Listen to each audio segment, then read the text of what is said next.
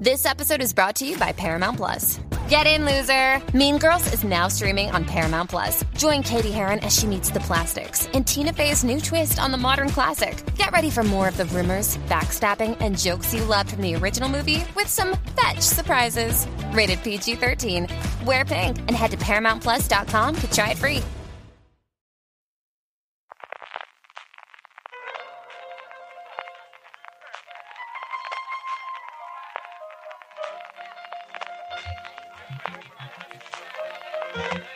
Estás escuchando Fuera de Series con CJ Navas.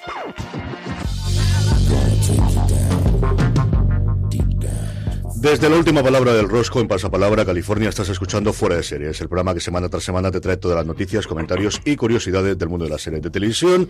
Yo soy CJ Navas y para hacer un repaso de los próximos siete días, bueno, y de lo que ha pasado en estos siete últimos, tengo como siempre a Jorge Navas. Jorge, ¿cómo estamos? ¿Qué tal? Muy bien. Aquí estamos. Otro bien, eh, bien más y haber leído el guion, salvo hace 10 minutos.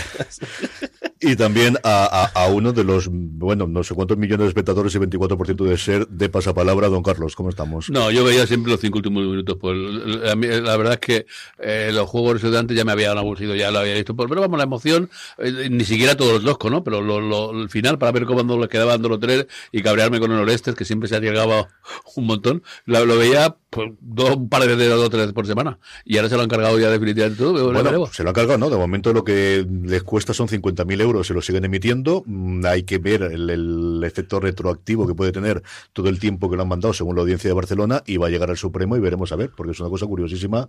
ya lo fue el cambio de Telecinco a Antena ah, 3, cuando no se esperaba el exitazo, porque el programa ha funcionado muy bien, pero cuando se ha convertido en éxito es que es el líder de televisión todos los días con un, por encima de un 20% de ser. O sea, y además hoy estaba leyendo que estaba haciendo números de los mejores de su época, en torno al 24 y 26% bueno, de ser. Que son cosas... que para que si siguen emitiéndolo, tiene que pagar 50.000 euros. Lo que yo leí ahí en medio es que le, la decisión salamónica era 50.000 euros por programa, que yo no sé si le sale rentable a Antena 3 o no. Es posible que sí, sobre todo pendiendo que, que llegará al Supremo bueno, y veremos si le, meten dos, le meten dos minutos más de publicidad y le suben el precio a la publicidad y ya está. Que igual es un poco frívolo hablar de dinero, pero creo que 50.000 euros en, en No prime lo sé. time de la tarde es una cosa que igual te asumir. Es como, es como la multa del, del, de que aparezca fumando alguien hace, hace unos años que decía que bueno, igual, hay que pagarla, ya que se paga pagarla, y ya está.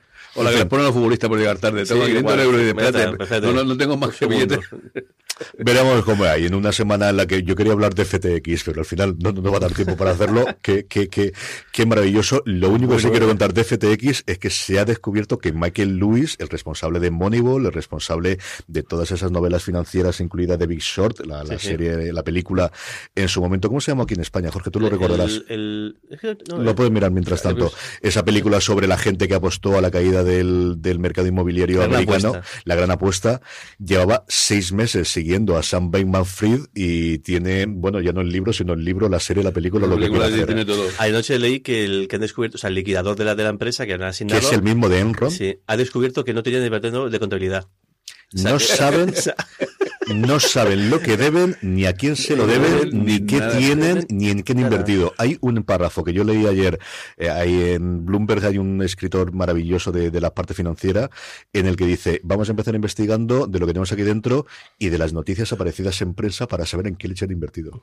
O sea, ese es que- el nivel. O sea, Creo que hoy, hoy Alex Barredo en Mixio, vení, eh, eh, juré que lo le- leído ahí, venía un párrafo diciendo, no, y es que más, esto que yo decía que tenía no sé cuántos millones de dólares, eran realmente 619 mil dólares. O sea, que la diferencia entre millones y, y demás era una cosa Sí. bastante, bastante... La, bonita historia del capitalismo financiero. como digo, en cuestión de... Cada, cada 10, 12 años hay un ostión de estos y ya está. Pues sí, lo tuvimos con Enron, lo tuvimos hace 10 años con la crisis de 2008 y este, claro, sobre todo es que este era el capitalismo con rostro humano. Era Sí, el segundo mayor eh, donador a la campaña demócrata, de, demócrata de las anteriores y sobre todo en esta después de George Soros. En fin, qué divertido como os digo, en cuestión de un año y medio, dos años vamos a tener película serie. Lo leo tal cual. De, de mi- si no estás suscrito a Mixio, del, al- que suscribes tanto al podcast como al, al boletín diario de, de dice, una cosa gloriosa, los supuestos 5.000 millones en criptoactivos que tenían, en realidad valen 650.000 dólares. Y tiene la, la hoja- una captura del esto, es decir, En fin. Telita. Divertido, si estés siguiendo esa parte, desde luego, todos los días son nuevos. Es como lo de Twitter, todos los días tienes noticias nuevas. Volveremos al calcetín y a tener la casa y el campo y la Y granja, que es lo que de verdad tiene dinero Y tomates, di que sí. Y al menos puedes comer tomates, puedes eh, tener ahí una vaca, y estas cosas, y y ya estas cosas, y tu casita, y déjate de rollo y déjate de historias.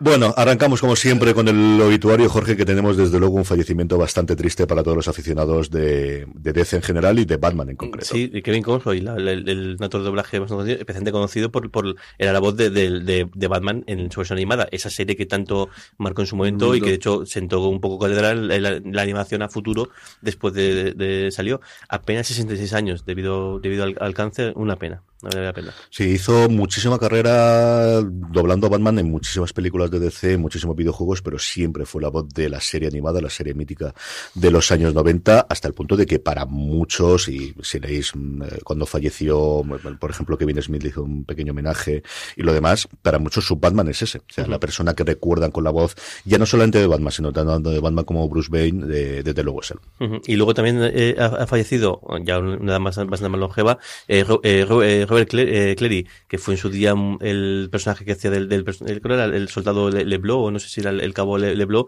en Los Héroes de Hogwarts, esa, com- esa comedia eh, que creo que fueron seis temporadas lo, lo que, lo, que, lo que aguantó sobre un grupo de refugiados, eh, de, de soldados prisioneros en un campo eh, nazi, que bueno, que ya en su momento fue- era bastante peculiar hacer una comedia sobre esto, pero bueno, funcionó muy muy bien en su momento. Sí, que tenía la particularidad de que él fue prisionero de guerra, era soldado francés y estuvo en un campo de concentración durante un año y medio y le contaban de cómo puedes hacer esta serie habiendo estado ahí. Y digo, bueno, pues porque al final la vida tiene estas cosas y tienes que vivir. Los héroes de Hogan, que era una cosa que no se esperaba, en The Offer, que todavía está pendiente de estreno aquí en España, la serie sobre cómo se hizo El Padrino, aparece porque el creador, el productor ejecutivo del Padrino, lo que hizo famoso antes, después de salir, él, él trabajaba en cosas muy rudimentarias de ordenadores, estaba hasta las narices y lo primero que le compraron a él fue precisamente le, Héroes de Hogan y cuentan esa parte de cómo fue la compra por parte de la CBS. En fin, arrancamos ya con nuevos proyectos y arrancamos con el grupo AMC, Jorge, que tenemos bastantes novedades. Sí, noticias bastante gordas. Por un lado, ya tenemos fecha de estreno en, en España de entrevista con el vampiro, la adaptación que han hecho de la novela de, de Anne que parece que están teniendo muy, muy, Muy muy buenas. críticas en, en- ya en los capítulos que se han podido emitir en el caso de, de Estados Unidos.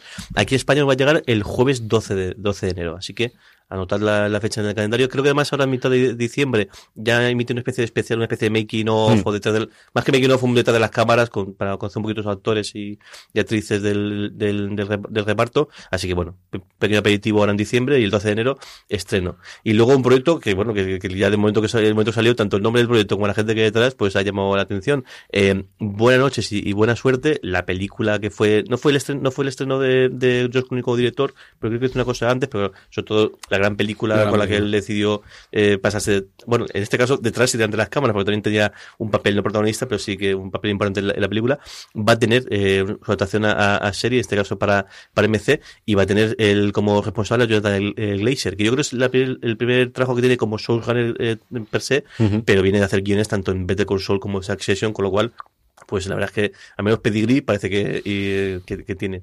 Se está planteando inicialmente como miniserie, aunque ya sabéis que esto todo es susceptible de, de cambiar y, eh, lo que contaba Jorge de entrevista con el vampiro está renovada por una segunda temporada, es parte de estas tipos de series que está intentando ocupar el hueco de The Walking Dead, que termina ya mismo, que por cierto teniendo un follón porque hay una nueva denuncia, estos Sí. sale la denuncia por año del Robert Kirkman es el, el nombre principal, pero hay varios detrás que reclaman hasta 200 millones de dólares de eh, los beneficios que ha dado la serie a lo largo de, de su estreno, ya no en MC, sino a nivel mundial. Porque aquí al final recordemos que la, la estrenó Fox, igual que Better Call Saul la ha tenido Movistar Plus, igual que Breaking Bad en su momento tampoco la tuvieron ellos. Bueno, pues esta sí que la tienen ellos, la llevarán para MC Plus y como decía Jorge, ha terminado ya de emitirse entrevista con el vampiro en Estados Unidos.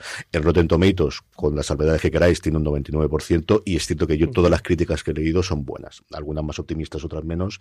Una adaptación que yo personalmente tengo muchas ganas de ver. Saltamos a XN de San Don Carlos, que tenemos dos cosas, la verdad es que bastante interesantes. Bueno, una, en fin, y otra muy interesante, de luego. La mm, es eh, el 19 de diciembre, aquí se estrena la temporada número 16 de Mentes Criminales Evolution. con Joe Mantegna, Badger Braver, vamos, toda la, toda la, el, el casting al principio, una temporada que va a ser esta di- número 16, que va a contar con 10 episodios y que cuenta la historia de un criminal que ha aprovechado el tiempo de la pandemia el hombre para crear una red de asesinos en serie, a la cual esto tiene que dedicarse, la unidad de análisis de conducta tiene que dedicarse a buscarlo. Es una serie que consiguió que la abandonara. Es decir, yo creo que es la única serie que me Claro, porque me entendí perfectamente el, cuando a la tercera o cuarta temporada dije, ya estoy harto de esta serie, ya es repulsiva, ¿no? Entendí precisamente al, al, al primer actor que hubo que la abandonó precisamente porque decía que, que no le gustaba, es decir, estaba desagradable. Y yo también he visto luego algún episodio, alguna vez alguna suelta en, en Energy o tal, igual veo cinco minutos, no, no, no, me, me es, eh, no, no, lo siento. Desagradable. Desagradable. A mí, a- a mí me pasó eso con con con con, eh, el- ay, le- con con, con, ay, con la de es que acción, acción criminal. La de Sí. el, el- ¿cómo se- ay, cómo- pero ¿cómo se Ley y orden, acción y criminal. Es decir, Eh, eh, el la, verdad es que el camaleón era impresionante, el tío, pero eh, aguantaba por, por, por, por el tío que era pero, ¿eh? pero, pero, madre mía, o sea, se muy, muy muy. Yo creo unidades de víctimas especiales más cafés, Sí. Mandy Patinkin es el que decía Sí. Don Carlos, que era el antes de que entrase en Manteña y decía precisamente eso de no, no, no, no tengo ganas de seguir haciendo esto y luego ha hecho cosas muy interesantes, desde luego, empezando por ejemplo, yo creo que lo siguiente que salió fue en Homeland, Homeland, creo que sí, es cuando sí. Sí. después para. Homeland. Bueno, y la noticia que no podéis perderos de ninguna forma es que ni AXN, eh, AXN Now, en, la, en el streaming que, que tienen en, bueno, en el Movistar está en muchos sitios, ¿no? En- ¿no? Pues con motivo de su 20 aniversario va a ofrecer ni más ni menos que la serie completa de la maravillosa The Shield. Eh, eh, creo que los que nos oís eh, sabéis de la devoción que tenemos y yo sobre todo por esta serie que me pareció algo sensacional. El Big McKay para mí es un está al lado de los Sopranos y al lado de todo y siempre me muerdo la lengua por no contar algo del primer episodio que yo creo que es el primer episodio más impactante que yo he visto y mira he visto series, ¿no? En la serie de televisión. Si no lo habéis visto de luego es imperdonable aprovechar y ver la serie entera porque merece la pena. A partir del 1 de diciembre, las 7 y no las 6, como dije yo en streaming, que tengo que corregirme, porque es cierto que la quinta origi- eh, originalmente se iba a plantear como una quinta larga y luego se decidió que se partía en dos, y eso lo tenía yo en la cabeza cuando lo dije, y me lié. Son siete temporadas las que tenemos en The Shield, para mí la mejor serie de todos los tiempos, ahí con The Parks and Recreation, que siempre intento sacarle un poquito más. Pero, y una de las que yo creo que siempre hay que reivindicar, que se ha quedado ahí perdida porque nos vamos mucho con la cosa de HBO y luego ya saltamos a Mad Men y a Breaking Bad y estas cosas de FX se han perdido por ahí en medio, también por la emisión o por el tipo de emisión que tuvo aquí en España, pero es una serie absolutamente a reivindicar y es cierto que las primeras temporadas están en cuatro tercios y todo lo que queráis. Es sencillamente Yo espectacular. pensé, repasándola cuando, cuando salió la noticia, pensé que se llevaba más premios en su, en No. su momento. Y claro, y, luego recordé que ya en su día Son Ryan, no, Son Ryan- eh, no, el Son Ryan no, el, no, tanto Son Ryan como el, ay, ¿cómo se me el nombre? Ahora el, te lo digo yo. El creador de, de, de, de Anarchy, ya en su momento se quejó de, de que la, la can- los pocos premios a los que había optado eh, de SEAL, que luego ya fueron cero absoluto en el caso de of Anarchy, Carl Satters. en Carl Y ya- ya decía- cada temporada es que es una cosa impresionante. Sí, ¿eh? sí. Desde cuando entra. Cuando entra Glenn Close, cuando entra, eso yo creo que se lo podemos decir. Cuando entra Glenn Close y cuando entra Forrest Whitaker, es que, revolucionan las temporadas. Sí, sí, totalmente. Sí, y apenas se llevó, sí que llevó la primera temporada, creo, la última, y sí que Michael Chiklis sí que llevó, creo que fue el, el, el Emmy uno de Eh, los años. yo juraría que Chicle se llevó el Emmy por la primera temporada, temporada y luego mm, no es el nivel de Wire que es mm, como el Cero famoso solamente tuvo dos nominaciones a lo largo de toda su emisión, pero, pero, por ahí estuvo. Ujú. Sí, sorpre- lo que pasa es que sí es verdad que eso que coincide, la- lo que luego a posteriori hemos llamado la edad de, de oro de la televisión, que también habría que verlo si, si es verdad o no, pero claro, es que coincidió con, con tanta serie, tanto con. Soprano, con la con, con Mad Men y demás, que es que la, al final era muy complicado. Hoy, hoy en día también, pero lo que pasa es que en aquel entonces es que estas estaban así, eh, coincidieron todas en el tiempo.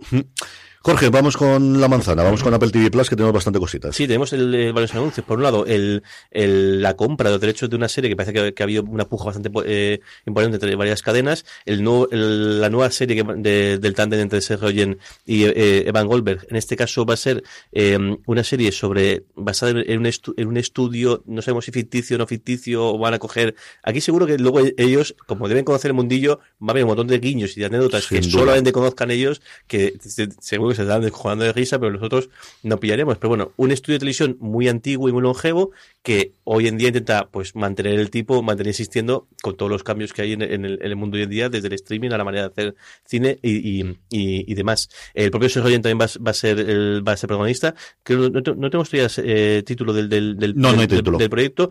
Sabemos es eso. Él, él va, él, tanto él como Evan Goldberg van a llevar la los guiones junto con dos ex guionistas de, de, de VIP. En este caso, si no me equivoco, eh, son eh, Peter Huick y, Alex, Alex Gregory. Y bueno, pues debe tener, muy buena pinta porque parece que la puja ha sido bastante potente y al final pues eh, Apple ha puesto los billetes encima de la mesa y se lo lleva. Eh, por otro lado, también a- Apple TV Plus ha anunciado mm, eh, un poco por sorpresa que hoy viernes cuando estoy grabando, hace tres días cuando nos escuchen- escuchando, no, dos días cuando estén escuchándose el, el domingo, eh, la- eh, van a estrenar un especial nuevo de Fraggle Rock, que se ve que el- la compra de los derechos han hecho que, que esto todos, yo creo que todos los años vamos a tener algún especial Sí. o alguna cosilla. Además, en este caso se ha inventado una festividad eh, propia en, en, en el mundo de Fraggle Rock que se llama la Noche de las Luces y bueno, pues la emiten este, es el, el- la emiten este viernes y bueno, pues lo que puedes imaginar de la compañía de, de, de Jim Henson, pues marionetas, canciones y, y, y un gatito para pasarlo bien. Y luego, pues, el, una cosa que cada vez es- empieza a ser más, más común en este programa, que es hablar también de deporte, porque Apple, Apple TV Plus da otro pasito más adelante con, en, en su, en su compra de deporte en directo. Y esta te dejo a ti porque, siendo de béisbol, seguro que te gusta y le encontrarás muchísimo más. No, esta es sobre el fútbol americano, Ah, recordar que 1900. tuvieron un acuerdo de 10 Major años para la Major League Soccer, que Ujú. pagan unos 2.500 millones, aunque es cierto con incentivos, y sobre todo yo creo que es por interesante por ver cómo puede ir en el futuro este tipo de, eh, de acuerdos cuando se llegue. Yo creo que va a ser más complicado tenerlo cosas con la NFL o como la NBA, pero menos podemos tener una idea de por dónde funciona. Lo primero es que van a emitir todos y cada uno de los partidos de la liga, absolutamente todos. todos. los partidos de la liga, que muchos de ellos, en torno a 6 a 10 por semana, porque en Estados Unidos juegan dos veces a la semana, juegan los miércoles y juegan los domingos, porque no tienen las competiciones europeas como tenemos nosotros. Como os digo, entre 6 y 10 serán gratuitos para todos los suscriptores de Apple TV Plus sin coste adicional. Y si quieres verlos absolutamente todos, tienes dos opciones. Por un lado, si eres suscriptor de Apple TV Plus, te costará 13 dólares al mes o 79 por la temporada, que es más barato de lo que cuesta la suscripción anual de la NFL o más barato de lo que cuesta la suscripción anual de la NBA o la del béisbol que tengo yo. Y luego, si no estás suscrito a Apple TV Plus, también podrás hacerlo, eso sí, a 15 dólares o 99 por la temporada completa. Como se anunció inicialmente, todos aquellos abonados a equipos que juegan en la MLS van a tener la suscripción gratuita, que son entre 300 y 400 mil personas, y que van a marcar un poquito los horarios. Parece ser que se van a jugar los miércoles y los sábados a partir de las 7 de la tarde, hora mm, local, que al final sabéis que Estados Unidos tiene cuatro franjas horarias, y entonces me lo como va.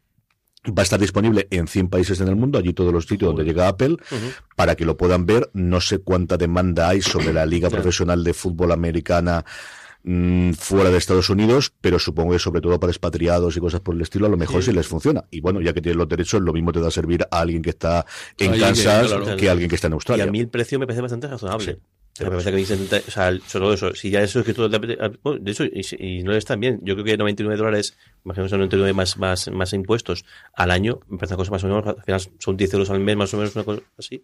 Y luego si eres suscriptor de Apple TV Plus, 79 al, me parece bastante, dentro del- de eso, de que el interés que puede tener la Liga Americana, que es- va a más, pero sigue siendo bastante pequeño comparado con las ligas europeas. Ah, luego está bien, como un partido dura seis horas, Sí, puede estar bien detenido ahí.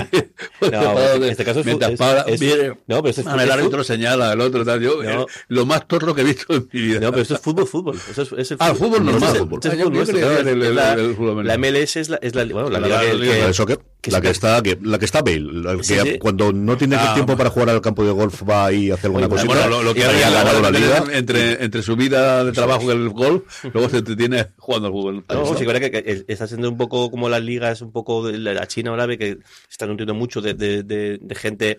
Bueno, cada antes eran gente que estaba eso, como Gareth Bale el- al final de su carrera, o bueno, Gareth Bale es que es un jeta integral, pero bueno, dejamos esto a un lado, pero gente muy, que su último contrato lo Sí, hacían allí, pues sí. el caso, yo creo que David Villa también acabó allí incluso, pero bueno, ahora el caso, por ejemplo, de Ricky Puig, que es un jugador más joven del Barça, porque no ha tenido hueco y no quiere Y se equipo, fue y se ha ido directo a la Liga también con un montón de billetes por delante, que esto no nos engañemos, pero que se está empezando a nutrir de gente mucho más joven, no solamente de viejas glorias, y que empieza a tener... Y Y que- además se rumoreaba por ahí que, bueno, en la línea de lo que dijo Piquero otro día cuando se retiró, decir de que ahí va a haber novedades, el tiempo corrido, eh, eh, a la- eh, coger el tiempo más, más pequeño, la duración de los partidos más corta, porque la gente se aburre y tal, que iban a experimentarlo posiblemente en la Liga Americana. Sí, eso, donde Si es un siempre sitio- un para el hacerlo. ahí.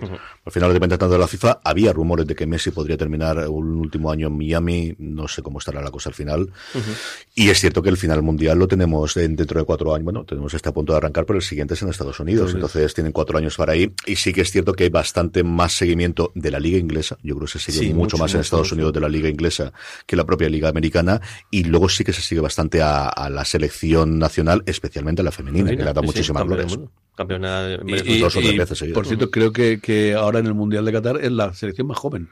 Estados Unidos, si no gana, creo que eh, eh, España gana y Estados Unidos, no sé si en ese orden son las más, las más, las más jóvenes. Bueno, hablemos un poquito de HBO Max y es que Zaslav eh, comentó, bueno, pues habló varias veces y siempre que habla este hombre sobre el pan en la última conferencia cuando presentó los resultados trimestrales y es cierto que eh, para bien o para mal yo creo que lo que se está viendo de Zaslav es que tiene un plan. Se ha equivocado o no se ha equivocado, mm, haya costado todos los despidos que todas van detrás. O sea, al final HBO ha quedado, Zaslav parece que es el gran nuevo enemigo, pero mm, ya Disney sabemos que va anunciado de momento congelación de salarios y de puestos y parece de despidos. Ayer salió la noticia de que Roku, que en España y en Europa no es importante, pero que en Estados Unidos es el dispositivo a través del cual ven la televisión casi 70 millones de hogares en, esta, en, en el país, por, muy por encima de eh, Chromecast, muy por encima en plus del propio Amazon Fire, muy por encima del Apple TV Plus. Como os digo, Roku iba a despedir en torno al 10% de la plantilla. Está todo el mundo exactamente igual y las tecnológicas lo sabemos. Es decir, hasta Amazon se está planteando despidos, que es una cosa que te lo dicen hace dos años y no te los crees. Pero bueno, en fin, como os decía, eh, cosas que decía Zasla, por un lado, que la parte del streaming que se había llevado ahora es totalmente irracional, que tienen un problema de de repente nos llegan 30 millones para ver Euforia y están suscritos a la plataforma durante uno o dos meses, acaba Euforia y ¿qué hacemos? Y al final ese problema del churn que dicen los americanos, es decir, de gente que entra, se da de alta y se baja, es una realidad que es así. Y luego en cifras es que es una cosa apabullante. En el 2019 HBO se gastó 2.500 millones en contenido y ganó 2.500 millones. Bueno, pues un cifra cero de que estamos creciendo. Pero es que en el 2020, de repente, se meten a gastarse 7.000 millones en contenido en esa carrera armamentística de cada vez más Cada y vez más. palmaron 3.000 millones. Y claro, eso es una cosa absoluta y totalmente insostenible. La otra cosa que comentaba es sobre la parte del cine. Dice, hay que estrenar en las, grandes estrenos de películas, hay que estrenarlos en cines.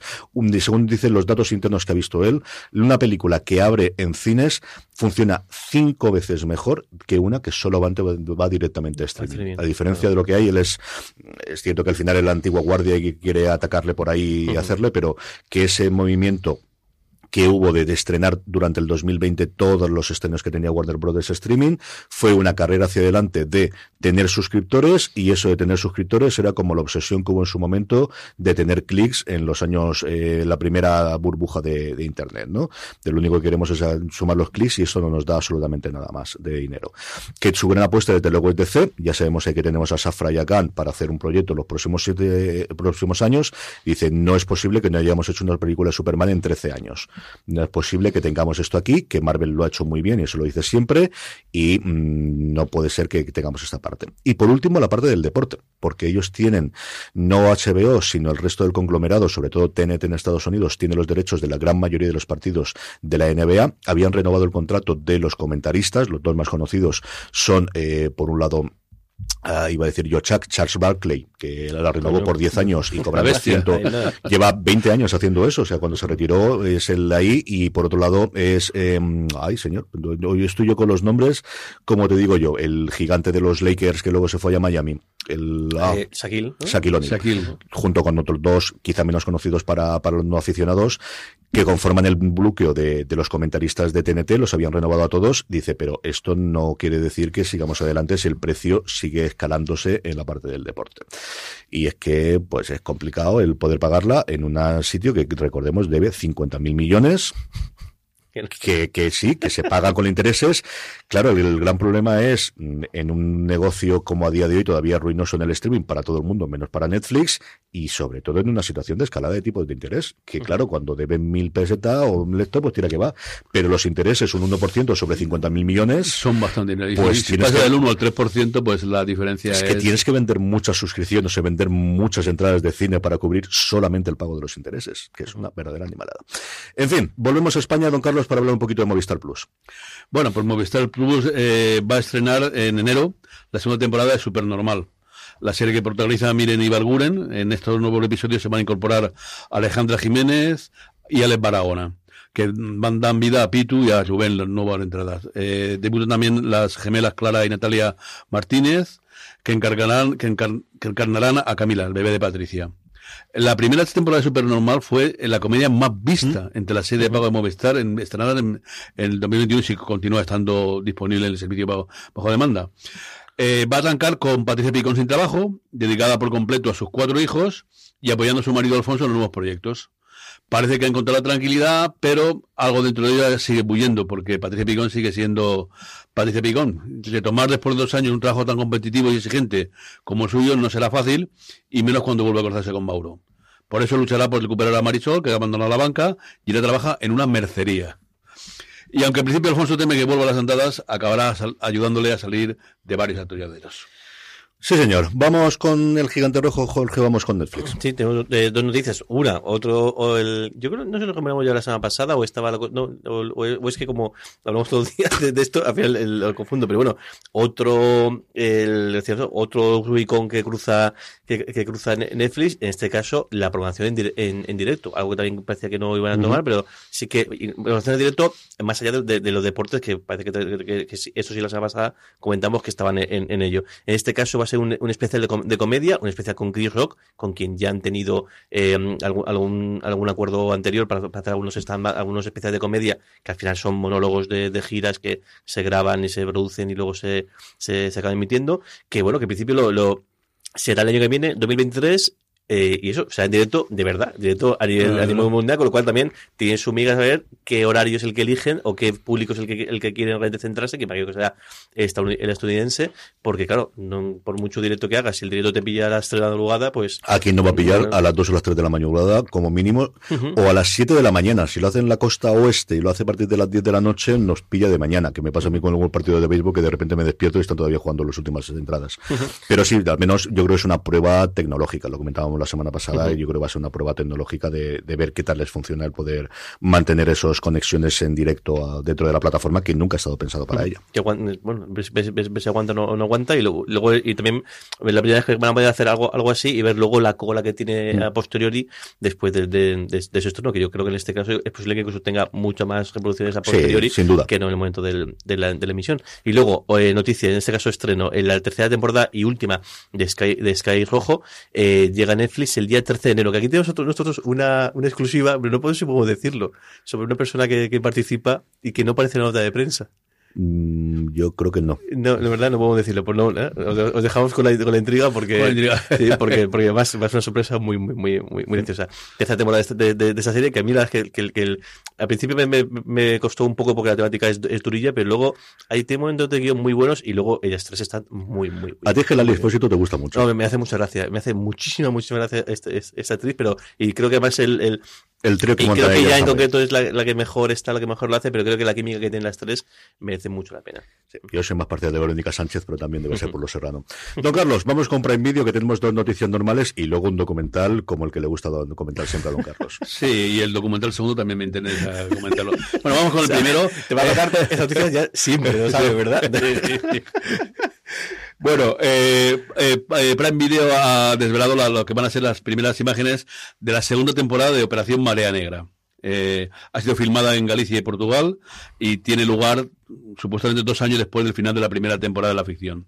Sigue Anando en la prisión como centro y corazón de la historia y los nuevos episodios de que navegarán entre la criminal ley, la venganza familiar y la justicia, evolucionando eh, el personaje en un viaje lleno de traiciones, dobles juegos, y una delgada línea entre lo legal y lo ilegal. Los policías contra los narcotraficantes. En Nuevos de Parto cuenta con Jorge López, Oscar Jaenada, Esther Arcebo, Soria, bueno, eh, Carles Francino, Miquelín Suárez Barato, un, un gran eh, estreno. Van a ser cinco episodios de 45 minutos de, de duración. Eh, y como curiosidad, después de emitirse en Prime Video, la televisión gallega y otras televisiones autonómicas emitirán los episodios en abierto después de ese periodo.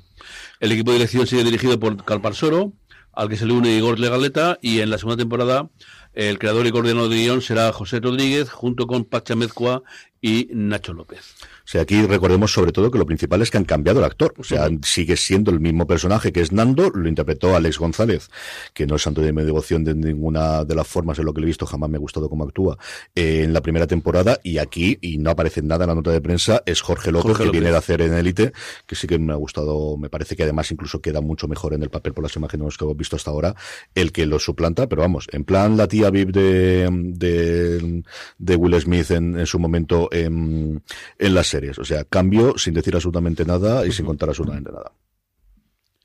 Bueno, eh, luego en diciembre va a estrenar un documental, una nueva serie que se llamará eh, Fútbol Club Barcelona A New Era, una nueva era. Eh, bueno, a eh, va- va- Es una docuserie crítica. a través de cinco episodios va a contar la reconstrucción número 32 del Fútbol Club Barcelona a partir de 2021. Bueno, en serio, yo eh, la, la anterior reconstrucción que hubo sí que me gustó el documental. En este esperaba ver, que era lo lógico y normal, cómo a similitud de los aztecas o los mayas se abría el corazón de toda la directiva anterior, pero no no no no parece que vaya a ser esta que es la solución desde luego sin, sin ninguna duda para los problemas del Barcelona, Bertomeu y compañía todos eh, inmolados en la pira y al parecer pues lo, lo embacuarán diciendo esos problemas de tal y cual y eh, no sé si dirán por qué el canalla este tiró a Messi y lo cuando tiene una persona que tenía que haber continuado y tal. Eh, como veis, mi corazón está partido y quiero quemar el documental este sin ningún problema. Es un documental hecho por Barça Studios, así que a partir de ahí, imaginar mm, Y cómo co- puede la cosa. comienza en una fecha histórica que es eh, un pequeño sobo que le pegó el Valle de Múnich en Lisboa y tal. Va, para llorar. Eh, bueno, pero para llorar completamente el siguiente documental. Eh, Prime Video estrena el documental La reina del TikTok. Que conste que he conseguido cargarme el, el tráiler que me pusisteis. Eh, Y, y- y me, me quedé, eh, francamente, bueno, ya cuando tenga el problema de estreñimiento, ya sé que me guardo el documental. Las hermanas Lola y Sofía Mo- eh, Moreno y su mamá, que aquí, aquí en la nota de prensa no lo dice, No, pero, pero aparece. en- eh, pero aparece un montón. Bueno, pues dice que tiene 13 millones de seguidores y 4 millones en Instagram. Yo no me lo creo ni, ni, ni loco. Y que las firmas más importantes del moda de belleza eh, cuentan con la embajadora.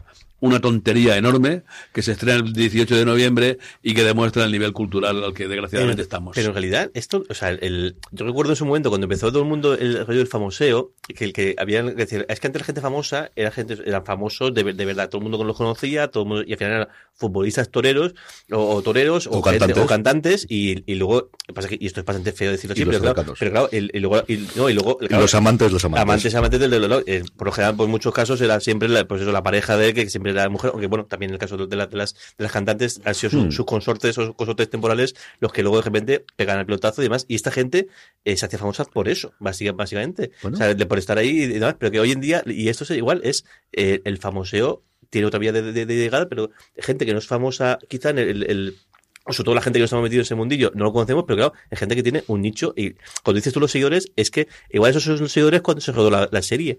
Pero es que ahora mismo es mm, puede ser muchísimo más grande. muchas veces, y al final esta gente, pues eso, es famosa en un nicho concreto.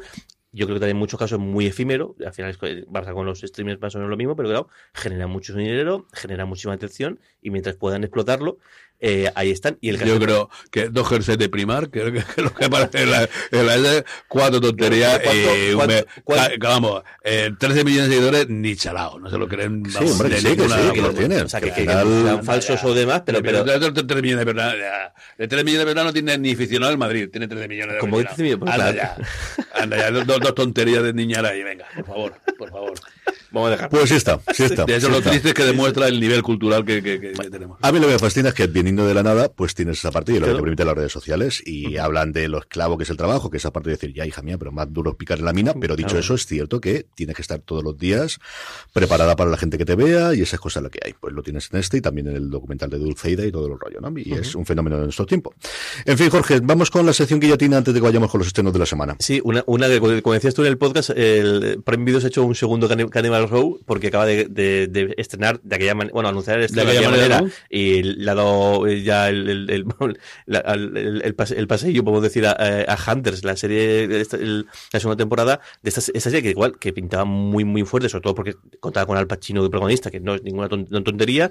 Esta serie de un equipo, de un grupo de, de gente en los años 70 en Estados Unidos se dedicaba a perseguir antiguos jerarcas nazis que estaban refugiados en Estados Unidos y además parece que, que estaban ahí como intentando hacer un nuevo plan para un nuevo, eh, la parte un poco, no sé, esta parte que yo creo que es un poco más in- in- inventada que puedes decir esto sí que es una fantasmada, pero parece que la serie en su momento pasó sin pena ni gloria de ningún tipo. De hecho, se emitió en 2020, eh, un poquito antes, de, un poquito antes de, de justo empezar la pandemia, y claro, va a llegar tres años después, Mm. la, la que será su segunda y última temporada, y tiene toda la pinta de que lo van a estrenar de aquella manera y sin promoción ninguna. y demás. Es, es parte de la antigua guardia, es parte de las renovaciones que se hicieron en el 2020 de hay que renovar todo a ver qué es lo que hay, que no sabemos por dónde va a ir el mundo y vamos una y más y, y se ha rodado porque se ha acordado en su momento, pagarían los actores y dirían ya que lo tenemos lo tiramos para adelante porque es una serie de verdad yo ni recordaba que iba a haber una segunda temporada. Vamos ya con los estrenos de la semana, tenemos hasta 12 en total, el lunes 21 descansamos de inicio, pero el martes 22 como suele ser habitual en filming tenemos estreno, don Carlos. Bueno, pues eh, eh, la segunda temporada de Cara a Cara. Eh, tras los sucesos de la primera temporada, una nueva serie con ocho episodios que va a centrarse en la figura de la psicoanalista Susan Egon, que es la madre de la víctima de la primera temporada. Eh, deberá frenar un asesinato antes de que se produzca. Ella está derrumbada por la muerte de su hija, pero descubre una sesión de hipnosis eh, con un nuevo cliente que este es ni más ni menos que un asesino a sueldo y que va a ej- a ejecutar su trabajo esa, esa misma noche, a no ser que ella consiga evitarlo. El miércoles 23 tenemos una barbaridad, hasta siete estrenos. Un, un buen, un buen montón. Por un lado, eh, Netflix tenemos eh, dos estrenos. Por un lado, Blood, Sex and Royalty, que pasa que no estoy seguro si es, si es temporada o es, es, es eh, docuserie o es una medio inventiva, que la, idea que tiene creo que es mostrar un poco pasado de vueltas, pues los, la, la larga tradición de dramas y rollos que intrigas varias en la, en la realeza británica. Y luego, sobre todo, el estreno, yo creo que más importante es el de miércoles, la- el personaje de, de la familia Adams, que después de bastantes me, me hace gracia el, el goteo que han ido haciendo de eh, anuncios, tráiler, han puesto, lo último que han sacado ha sido el, el, el vídeo de los créditos, que yo creo que es una cosa que no había visto o no había visto, recientemente, de una, una serie que yo creo que está eh, llamada que, a que Netflix el, genere bastantes temporadas Sí. o incluso más series relacionadas si, si esto le funciona le funciona bien falta por ver exactamente todavía Cristina Ricci cómo, enca- cómo encaja en eso Es un personaje nuevo el que va a interpretar, eso sí que se sabe, que estuvo poquito tiempo porque ya está rodando Yellow Jackets. Los creadores dieron una entrevista muy grande en TV Stop 5, en el podcast de Hollywood Reporter de todos los viernes que yo recomiendo encarecidamente hace dos o tres semanas y comentaban precisamente eso porque le preguntaron, ¿no? De, ¿se puede ampliar más? Y dice, bueno, familia Adams, hay mucha familia Adams, si esto funciona, ya no es que tengamos nuevas temporadas de miércoles, sino que podríamos tener con el resto los personajes de la familia Adams. Luego tenemos nuevas temporadas. En el caso de, en el caso de Movistar Plus tenemos L, Generación Q, su tercera temporada. En el caso de Disney Plus tenemos Los Simpsons, su temporada número 34 y, su, y, y su- y subiendo. En el caso de XNY tenemos Family Law, caso de familia, su segunda temporada.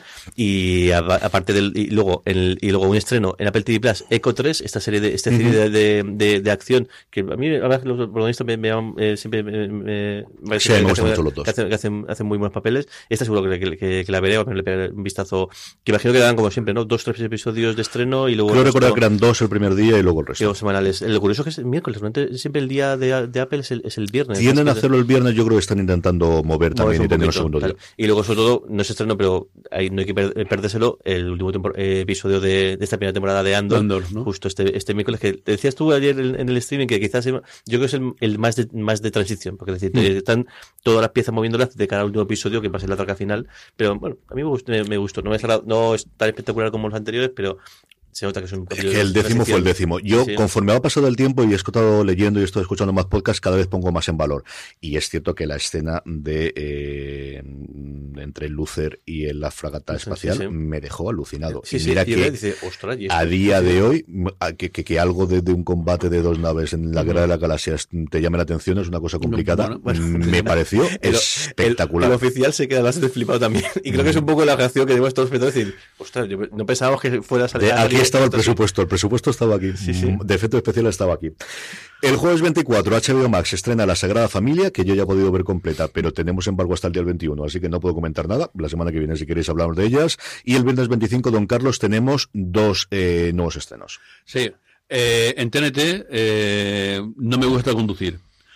Inspirada en la propia experiencia del director de cine y guionista Borja Coveaga, pues cuenta la historia de Pablo, un profesor de universidad de 40 años, algo ensimismado, gruñón, que se ve obligado a sacarse el carnet de conducir. Pablo es un todo que al apuntarse a la autoescuela descu- descubre que tiene mucho que aprender, de conducir y de la vida en general. Coinciden las clases con Yolanda, una alumna suya en la universidad y que es compañera de pupitre en la autoescuela. Lorenzo eh, es un bromista profesor de autoescuela que le guía al volante, su expareja es Leonor Wadling y eh, con gente de Pablo y Carlos Arecen encarga al hermano de Lorenzo profesor de autoescuela con el que mantiene una difícil relación. Eh, contó con la eh, magnífica eh, esa serie eh, con otro profesor de universitario de cerca de 40 años que no tiene carnet de conducir y que le contó perfectamente su experiencia, ¿verdad, Carlos José? Había Eh, tardado mucho, había tardado mucho. No, pero hay una exclusiva. ¿Sabes esto? Cuéntalo, cuéntalo. No, no voy a contar ¿No voy a contarlo? No. Pues yo cuando leí esto digo, Segunda- eh, segunda digo, digo, seguro que Carlos José va a participar en el guion o, o algo de eso, con toda seguridad. Bueno, y luego el em, Cosmo eh, estrena Flechas. Va a ser el nuevo corto de este año contra la violencia de género. Es el quinto cortometraje. El día 25, el Día Internacional de la Eliminación de la Violencia contra la Mujer. La, eh, la película se podrá ver en televisión a las 22.45 y estará disponible la demanda eh, en Cosmo On y en la web y en las redes sociales del canal. Se unen los cuatro anteriores, eh, Animal, A quien dice mal, Lo de aquella noche y de menos, y Flechas contará con cuatro chicas de 16 años que deciden pasar una noche de diversión, confidencia y alcohol en el gimnasio del internado en el que estudian, intentando no ser descubiertas por la rígida y disciplinada directora del centro. En las conversaciones descubriremos que la alegría y espontaneidad propia de su edad ocultan un terrible secreto que no tardará en aflorar. Sí, tiene el gran atractivo de tener a Diana Gil en un personaje secundario, es la que hace la directora del, del centro y es, bueno, pues esta apuesta que hace Cosmo y en concreto su director de, de marketing y comunicación que es Alberto Lafuente, que recientemente le ampliaron las, las competencias y lo comentamos en streaming también para, para el sudeste de, de Europa, para todo el sur de Europa y sobre todo para los canales italianos, de, de lo cual me alegro muchísimo. El sábado sin estrenos, Jorge, y el domingo cerramos también con Cosmo, Sí, precisamente. tercera temporada de McDonald's and, and o, un- el, o, puedo decir otro típico de drama sí, policial, policial británico, británico. pero súper solvente como, como, como suele ser habitual también este tipo de dramas británicos y en este caso pues la pareja esta pareja un tanto peculiar de, de, de- de detectives que, que tienen varios varias eh, crímenes que investigar entre ellos una mujer que parece una tumbona eh, muerta a plena luz del día eh, un millonario eh, el, el, en el día de los muertos que aparece muerto y luego el más peculiar un piloto de Fórmula 1 que aparece durante una parada, eh, muere en una parada de boxes. Que es una cosa bastante, no sé cómo lo van a hacer, cómo van a explicarlo, pero Lo lógico que ponen los mecánicos cuando ponen la rueda de esa rápida y tal, alguno que caiga ahí en esa cola, pero vamos, que sea el pobre piloto ya es una cola me, llama- la atención cómo, cómo lo van a, a plantear. Muy bien, pues como siempre, vamos a hacer una pequeña apuesta, eh, una pequeña apuesta, digo yo, una pequeña pausa. Seguimos con nuestros, nos falta leer todos vuestros correos y mensajes, nos faltan los Power Rankings de las semanas, acabaremos con la recomendación, nada, una pequeña pausa y estamos ahora mismo de vuelta. Bien, fuera de series. Aunque hoy deberíamos Se cantar. ha escrito en el mail. Ven a Fraga Rock. Jorge, vamos adelante con ello, que tenemos mucha cosa que nos ha llegado por mail en esta, esta, en esta ocasión y también a través de la pequeña encuesta que hacemos para el Power Rankings y que luego recomendaremos, como siempre, en el grupo de Telegram. Mm, José Miguel Cañizares nos comentáis, buenos días, muchas gracias por vuestro trabajo, me ayudáis mucho a buscar cosas inter- interesantes en el mar de posibilidades que hay hoy. El, me está- ah, estoy, viendo el, mensaje aquí en el, en el guion y justo CJ se ha puesto aquí a escribir y me acaba de tapar el, el- mensaje. Dice, os quería preguntar sobre la serie de BBC que está disponible en HBO, Los, los Hombres del SAS, Road Heroes, si va a ser segunda temporada o hay algo pensado, ya que el final es muy abierto y creo que es una gran serie. Muchas gracias y un saludo. Planteada inicialmente está como miniserie. Es cierto que, como os digo, mm, los miniseries ya no existen. Hombre, hay gente bastante gorda, tanto delante como detrás de las pantallas, que van a coger la agenda, pues Alfie Allen, por ejemplo, no, pero Dominic West, yo creo que es un tío que está bastante demandado, Sofía Butela también. No sé qué ocurrirá con ella. Sí que hay bastante run run ahí y por lo que me han comentado a mí es lo que dice exactamente José Miguel Que pueda seguir. Pero desde luego inicialmente estaba pensado como miniserie. José Ángel Brin- eh, nos pregunta, dice, consulta sobre una serie de HBO. Dice, ¿saben si la serie de The Outlaws tiene o tendrá más temporadas que la mitad hasta en HBO Max? Felicidades por vuestro podcast diario y semanal. Pues fue una serie en el 2021 y es BBC One y al final los ingleses tardan muchísimo de hacerlo. Son dos temporadas la que en su momento eh, estrenaron en, en Inglaterra. Es la producción, es una creación de Steve Merchant, que es habitualmente el que siempre va con Ricky Gervais y esta lo hizo por su lado. Tiene como gran atractivo el ver a Christopher Walken metido ahí dentro y como os digo, mm, se renovó. Yo no tengo conocimiento de que se haya renovado para la tercera temporada a día de hoy, pero mm, yo no me extrañaría siendo BBC, que es cierto que está también con recortes que tengamos, si hay a día de hoy desde luego dos temporadas, yo creo que aquí solamente se ha estrenado la primera. Y luego le mandó un segundo eh, mensaje en el cual eh, hace mención, dice, soy un gran ami- amigo de, Don Carlos por sus comentarios sobre, ciertas eh, series. Y luego pregunta, ¿sabemos algo de Sky Time? Absolutamente nada. Eh, todos los rumores apuntan a que la cosa se pueda alargar. La semana pasada hablábamos de cómo un oyente nuestro nos decía que parecía que los problemas venían por el doblaje de muchas de sus series, pero ha llegado ya el estreno de Yellowstone, que ellos sí tendrían los derechos para emitirla aquí, no como en Estados Unidos, que solamente la pueden emitir en lineal y he vuelto a batir récords, pero no la tienen en Paramount Plus para poder hacerla. Eh, llega también, ha llegado ya Tulsa King también, la serie de, de Sylvester Stallone. Tienen para primeros de año 1913 la serie con Harrison Ford y con Helen 23, Mirren. 1923. 1923, es cierto que la, la trasladaron de época después, tienes razón tú. y, y un montón de cosas en cartera, más las poquitas que hace Pico que puedan funcionar. Streaming ha hablado de alguna de ellas, porque hay no, no, y cada día se retrasa más y cada día más, más extraño y, y, en fin, llegará, entiendo que sí, ya es cierto que empiezo a planteármelo todo. El, Big JS nos pregunta, dice, las primeras temporadas de los de los Comer, perdón, los emitió Neox, pero no he conseguido ver la siguiente. ¿Sabéis de alguna plataforma que la emita en España? No, los Conner, mm, yo no sé qué ha pasado con ella más allá de, de los problemas porque ya estaba fuera. mm, Y como dice él, como dice él, estaba Neox, porque yo vi algunos de los episodios suyos en Neox, y el resto, desde luego, no sé ninguna plataforma que haya tenido los derechos internacionales, ni nadie que le haya emitido fuera, no. Absolutamente no. Debería, en Estados Unidos la emiten en Hulu, porque es una serie de, de ABC, pero a Disney Plus aquí, hasta donde yo tengo conocimiento, nunca ha llegado. Ma- Manuel Polonio, que nos manda el, el- un, un mensaje que dice, soy un gran consumidor de series y ahora también de podcast sobre se- eh, series y el vuestro me parece el mejor con mucha diferencia. Bueno, no Muchas creo- gracias, Manuel. No creo que sea el mejor, pero bueno, pues se agradece un montón el, el, el, el- el piropo. Me resulta muy curioso, eso sí, que casi todos los que escucho están hechos en el, en el Levante. Pues mira, es que no sé, es casualidad. Siempre ha habido mucha tradición de podcast en, en, en Alicante en concreto, más allá de Levante, pero vamos, Ujú. sí, sí. dice, me ha gust- el- dice, agradezco mucho el programa y los especiales de, de Universo Tolkien. Me ha gustado tanto que estoy empezando a picar el gusanillo de hacer yo un podcast o colaborar con algún- alguno. Felicidades por el trabajo bien hecho. Pues, Pues nada, a ponerse adelante. Claro, que es- eso, es que Aquí, nunca- en la comunidad valenciana, el, Levante era la música. Nosotros no, no- no hicimos al final una banda y se iba a hacer un podcast. Da igual. Ant- eh, Roberto Antolín dice, quisiera ver la segunda temporada de Guns of London, pero que creo que la estrenan en España en diciembre, pero no sé qué, puede- qué va a ocurrir, si la plataforma eh, se va a emitir en España o no. ¿Sabéis si se- a través de Amazon se puede contratar? Estará en, en, en Lionsgate. Plus, que sí, que parece que la fecha definitiva de cierre es en marzo del año que viene, pero que sigue estrenando series. Yo comentaba esta semana una curiosa sobre los diarios de ficticios de Hitler, que, que fue un hecho real y que está basado en hechos reales, y que solamente una joven periodista los, los planteó que, que eran falsos y que eh, aquello. Lo que está confirmado es que Nacho no se va a estrenar ahí, que están vendiéndola, pero igual que llegó Las Amistades Peligrosas, va a llegar también la segunda temporada de Guns of London a Lionsgate Plus, así que aprovecharlo. Yo creo que Lionsgate se puede suscribir independientemente y está también como canal dentro de Amazon Prime Video y está también como canal dentro de Apple TV Plus, así que mientras tanto, ahí la tenéis, desde luego. Pablo nos pregunta, eh, nos dice, he- eh, he oído que se, se, se, se ha estrenado ya la serie española Bosé, pero no, no encuentro dónde, dónde verla. Me he suscrito a todas las plataformas disponibles en España, pero no la encuentro en ningún catálogo. ¿Es esto normal?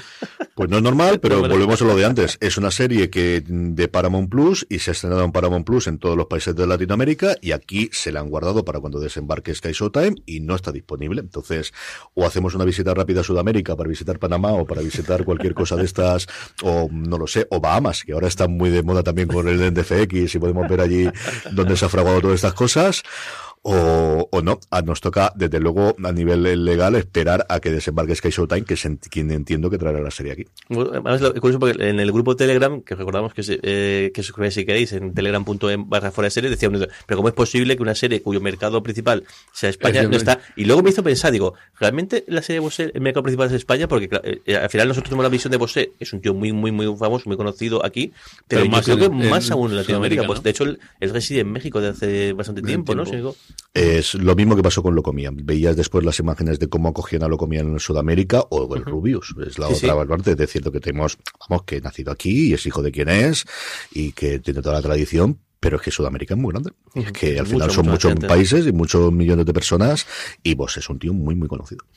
Y el último, Pablo Arias, dice, estoy revisando Fringe, ¿y cómo crees que ha envejecido? Dice, porque ahora lo he estado viendo con los niños y le estoy disfrutando muchísimo. Yo creo que muy bien. Es cierto que tengo el recuerdo de, cuando la vi en su momento, pero, pero yo creo que es una serie muy, muy buena. Con una primera temporada en la que se están encontrando y un primer, un último episodio de la primera temporada que a mí me fascinó. Creo que tiene un momento en torno a las, ya no recuerdo si la segunda o tercera temporada que todos recordaréis, en el que, mm, no sé cómo contar esto sin spoilers, pero hay un bloque, un grupo de cuatro o cinco episodios que me parecieron maravillosos y yo creo que luego la serie fue bastante, bastante bien después. Y ahora que por fin está disponible completa, pues mira, es para celebrarlo porque es una serie que costó bastante encontrar en streaming durante mucho tiempo en España. Sí, y no sé que, que eso, que, que se reinventó, que pivotó un, tanto el Mm. formato como la, la historia, como contarla, y funcionó que pasa que con el elenco, sobre todo yo, con John Novel ahí, Le da mucho le peso. hace muchísimo, muchísimo Sí, el trío protagonista a mí, Sí, sí, yo todo- venía todo de, de, Dawson Crece y le teníamos cariño, y sobre todo ella, que era una absoluta desconocida, que de ya la, la hemos visto en un montón de series más, pero que venía de Australia de hacer cositas pequeñas y fue la primera gran producción que tuvo desde luego en, en Estados Unidos. Vamos ya con nuestros Power Rankings, vamos ya con el listado de las series más vistas por nuestra querida audiencia, un listado que hacemos semanalmente preguntándoos, pues, cuáles son las tres series de esa semana que más os han gustado, las tres que habéis visto que más os han gustado, una encuesta que colgamos todas las semanas en fuera de series.com y que como decía antes Jorge, quizá la forma más sencilla de que no se os olvide es que os unáis a nuestro grupo de Telegram, telegram.m barra fuera de series, donde más de 1500 personas hablan diariamente de series de televisión y yo soy muy pesado, yo recuerdo prácticamente todos los días que votéis a la encuesta en el Power Rankings. Empezamos con el puesto número 10, la mayor caída de la semana y es La Casa del Dragón, al final ya concluida y es lógico con las series que tiene esta parte. El caso es que el último gran éxito de HBO Max se queda justo, justo en el borde, en el puesto número 10 de nuestros Power Rankings. Vaya, hombre, cae dos puestos y hasta el número 9, ahora que acabo de comprarme yo los cómics. García, esa eh, deliciosa serie y miniserie que, que de HBO más, cae del 7 al 9. También cae dos posiciones de Rigels, que también lleva varias semanas aquí en, en- en el, en el Ranking. Otra posición para la, para la tercera temporada, ¿no? Tercera temporada de, de- de- Tercera y última temporada, de- todas disponibles dentro de Netflix. En el puesto número 7, también recién concluida, la semana pasada terminada su emisión en España en versión original subtitulada, falta una o dos semanitas para que se haga doblaje para aquellos que la sigáis, The Good Fight, la serie maravillosa originalmente de eh, CBS All Access, posteriormente para Paramount Plus, pero que como esta sí tenía los derechos comprados, hemos podido disfrutar a través de Movistar Plus, con un cierre la verdad es que cuando lo ves al final dices, no podía ser otro, desde luego. En el puesto número 7, subiendo un puesto con respecto a la semana pasada, The Good Fight la tenéis ya completa en Movistar Plus. Bueno, y le, tra- le trajo suerte a las hermanas Garvey. La semana pasada la anuncia y esta semana suben cuatro puestos en Apple Televisión, Hermanos hasta la muerte, hasta el puesto número 6. Y la única que se mantiene en el mismo puesto es de Peri- Peripheral, la serie de ficción de Prime Video, que cada, te- cada episodio me gusta más y más. ¿Mm? Yo estoy oyendo hablar muy bien de ella. Mira Sí, que, sí. que a mí me tiró para atrás. Igual tengo que engancharlo.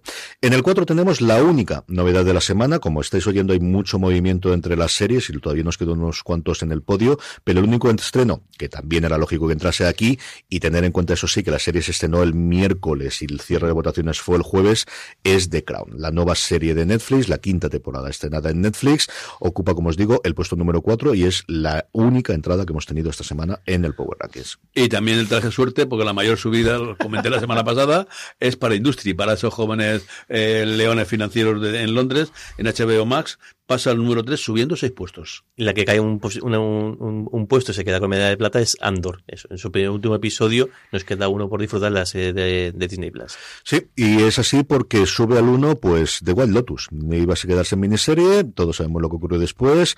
Cuatro episodios emitidos cuando estamos grabando esto, a partir del quinto. Yo he visto hasta el quinto, he visto, creo que recordar que hasta el de la semana que viene, si no recuerdo mal. Sube dos puestos con respecto a la semana pasada y se corona como eh, la serie, desde luego, más querida por la audiencia de fuera de series durante esta semana pasada.